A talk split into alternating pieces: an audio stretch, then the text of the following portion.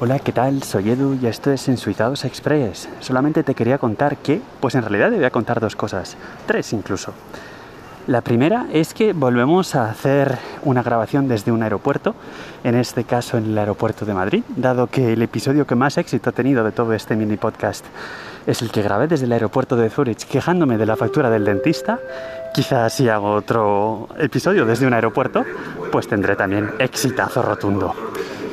Y, la idea que tenía para contarte era inspirado por otro podcast que si no lo escuchas te recomiendo que lo escuches, que se llama Sobre la Marcha, Gabriel Viso, que vive en Australia, y hace algunas reflexiones sobre el mercado de alquiler australiano, y digo, pues voy a hacer yo también algunas reflexiones, o al menos algunas descripciones con respecto al mercado del alquiler de vivienda en Suiza.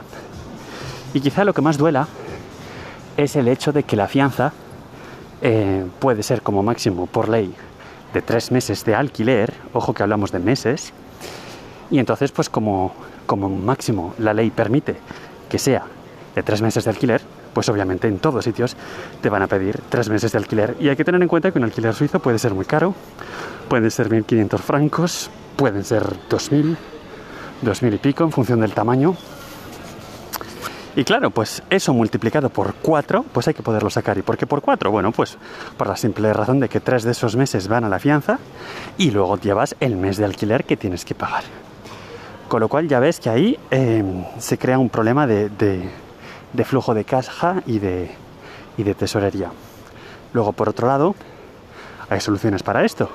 Porque obviamente en el país de los seguros, pues tiene que haber un seguro que cubra esto. Y efectivamente existen una serie de empresas que en realidad son aseguradoras que lo que hacen es garantizar a tu, a tu propietario, o más bien a la agencia que está gestionando el alquiler por tu propietario, que esa cantidad ellos eh, la van a poner. Y tú, por un módico precio anual, que en realidad equivale a una especie de pues o prima de seguro o, o préstamo directamente, interés de un préstamo, pues tú pagas esa pequeña cantidad anualmente y ellos pues es como si hubieras puesto pues los, los 3.000 o 4.000 o 5.000 ñapos que te piden por la fianza. Pero claro, ¿qué sucede? La fianza en realidad, ¿para qué sirve? Bueno, pues sirve para, si causas algún desperfecto al bien, cuando lo devuelves, pues te lo van a descontar de la fianza. Entonces, con estas empresas de... Imagínate que has puesto 5.000 de fianza y te descuentan 500, pues te van a devolver 4.500. Esos 5.000 que has puesto de fianza van en una cuenta bancaria a tu nombre, pero es un tipo de cuenta bancaria especial de, de, fianza que solamente se puede liberar con el acuerdo del, del, propietario o de la inmobiliaria.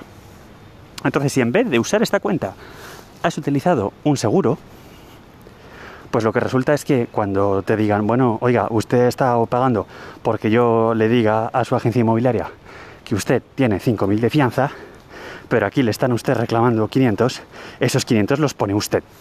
Con lo cual al final eh, es un seguro solamente en el hecho de que mmm, van a hacer un papelito que le vale a la, a la aseguradora, perdón, a la inmobiliaria, pero la aseguradora va a intentar hacer que tú pagues. Por otro lado, y esto se compensa un poco en el país de los seguros, por supuesto, un seguro que es prácticamente obligatorio en, en casi cualquier alquiler, casi cualquier agencia te lo va a pedir, que es un seguro de responsabilidad civil con lo cual estás asegurando los daños que tú causes a terceros, obviamente eh, abstracción hecha de, vehículos, si causas un daño a tercero con un coche, pues obviamente es el seguro a terceros del coche que lo va a cubrir. Pero si, yo qué sé, si rayo el parquet, pues en realidad le estoy causando un daño a un tercero, que es el propietario del piso, y mi seguro de responsabilidad civil en principio debería cubrirlo.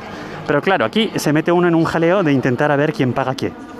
Y, y algunas de las inmobiliarias pues son bastante usureras y van a intentarte hacer firmar documentos que no debes firmar, hacerte comprometer que debes pagar cantidades que no debes pagar y en fin, es todo como muy oscuro.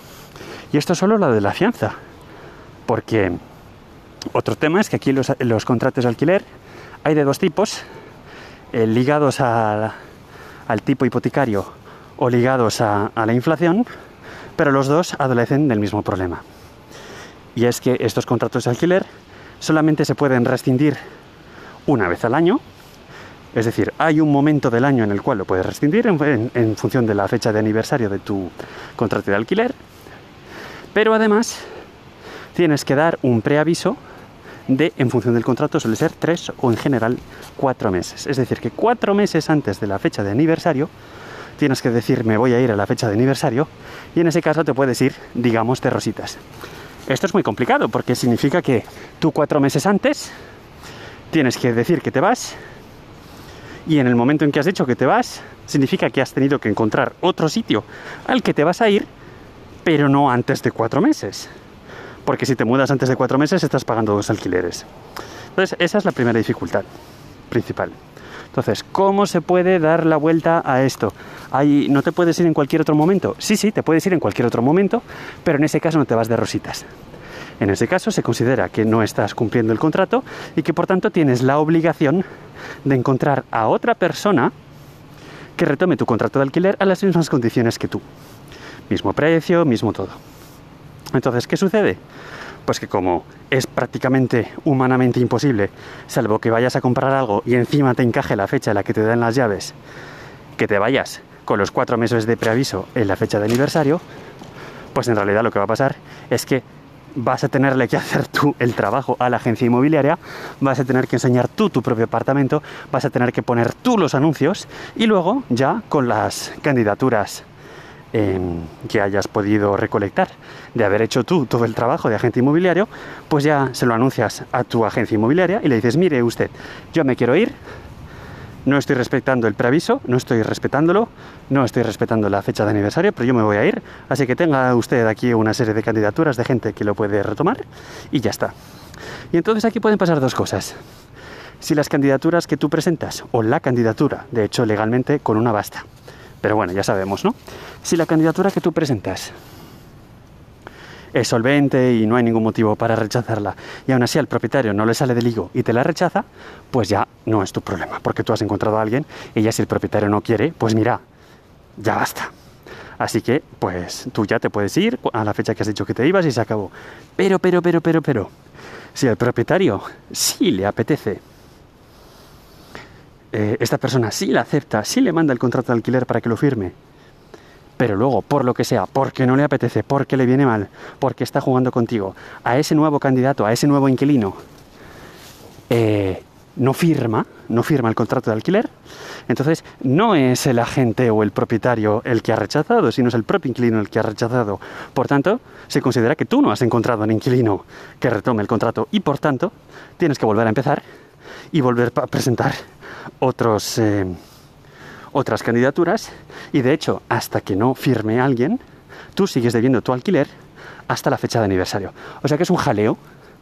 Y, yo de hecho he estado en varias veces en los dos lugares, es decir, he estado varias veces en el lugar del que se va y tiene que buscar en alguien que retome el contrato, pero obviamente también he estado en el lugar de aquel que retoma el contrato de otra persona y que por circunstancias pues no firma y deja un poco en bragas, si me permites la expresión, al que está intentando eh, encontrar un retomador. ¿Por qué? Bueno, pues es pues que al final en, las zonas urbanas eh, tensionadas, por usar un término que se usa también en España por lo que he oído, pues hay bastante déficit de, de apartamentos, de, alojamiento, y entonces el mercado es muy, muy, muy competitivo.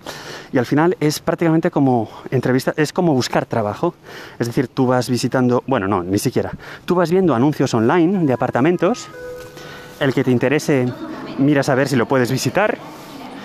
Eh, hay gente que organiza días de visitas y ala, todos ahí en plan visita comunal y ya está, y no se molestan.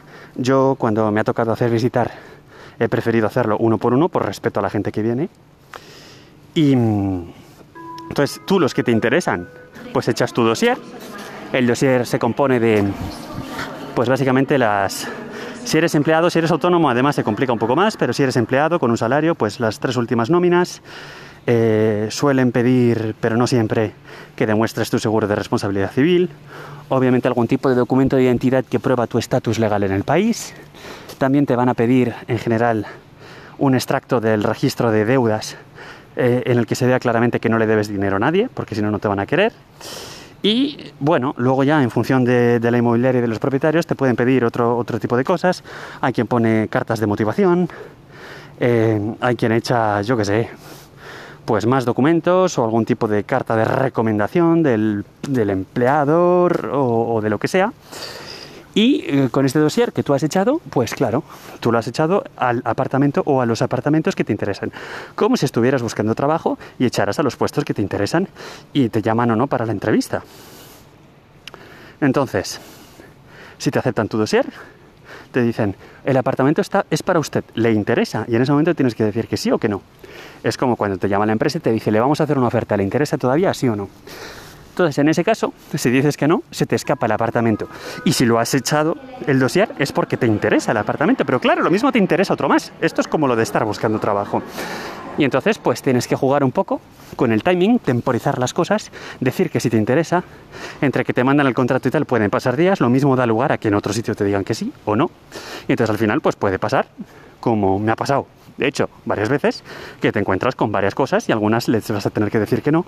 Y entonces pues le estás no arruinando la vida, pero sí que haciendo pasar un mal rato al inquilino que pensaba que había encontrado en ti, por fin, el pardillo que iba a retomar su contrato de alquiler. Total, fatal. Y, y eso es todo lo que te quería contar. Decía al principio que te quería contar tres cosas. Bueno, la primera es que este episodio se está grabando desde el aeropuerto. La segunda es la que te acabo de contar. Y la tercera es pues mira, la tercera te la voy a contar en otra ocasión, porque este episodio me ha quedado ya largo y autocontenido y así lo puedes compartir con los amiguitos si a alguien le interesa qué tal esto del alquiler en Suiza. Es muy por encima y me falta, me faltan muchos detalles, pero la verdad es que, bueno, necesitaba desahogarme porque acabo de atravesar este proceso y, y la verdad es que es bastante doloroso.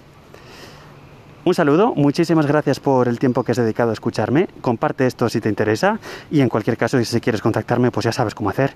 Mírate los comentarios y tal y tal. Y estupendísimo. Venga, un saludo, hasta luego.